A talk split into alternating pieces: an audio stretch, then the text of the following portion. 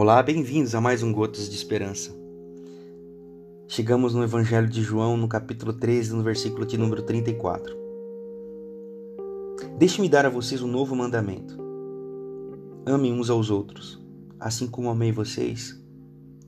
Amem uns aos outros. Um novo mandamento vos dou, vai dizer algumas traduções. O, e o novo mandamento é este: amem uns aos outros como eu amei vocês. Essa ressignificação de novo mandamento, Jesus está dizendo assim: a lei, ela é boa, mas não é suficiente. A lei, ela permanece, porque eu não vim extinguir a lei, mas ela não é suficiente. Se vocês quiserem conhecer a mim, se vocês quiserem pertencer mesmo a mim, vocês devem aprender a amar. Amar como eu amei vocês ao ponto de dar a minha vida por vocês.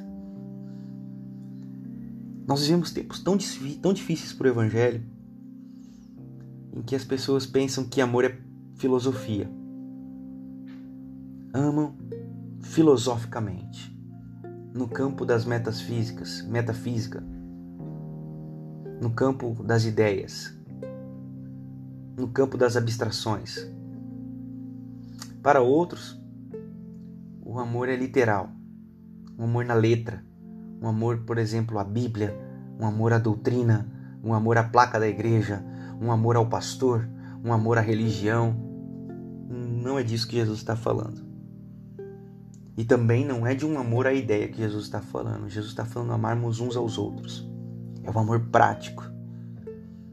É um amor da praxis. É um amor que nos convida a cuidar de quem precisa o amor de Jesus é cuidar e amar a quem precisa, a quem sofre, a quem padece.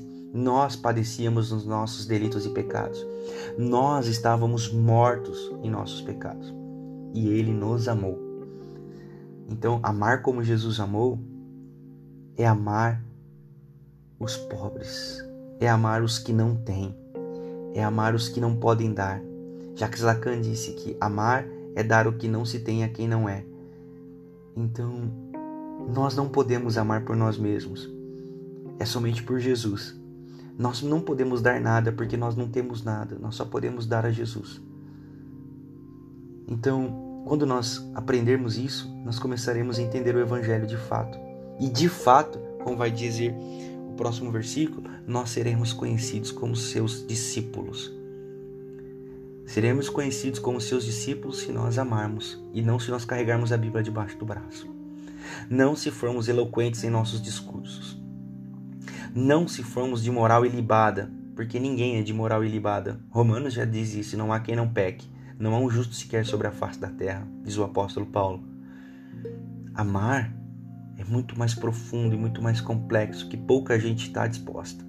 Apenas os que entendem o Evangelho apenas aqueles que são capazes de entender um novo mandamento. Não ame a religião, não ame os dogmas, não ame de forma abstrata e metafórica. Ame como Jesus amou. Esse é o convite do Evangelho. Que assim seja. Amém.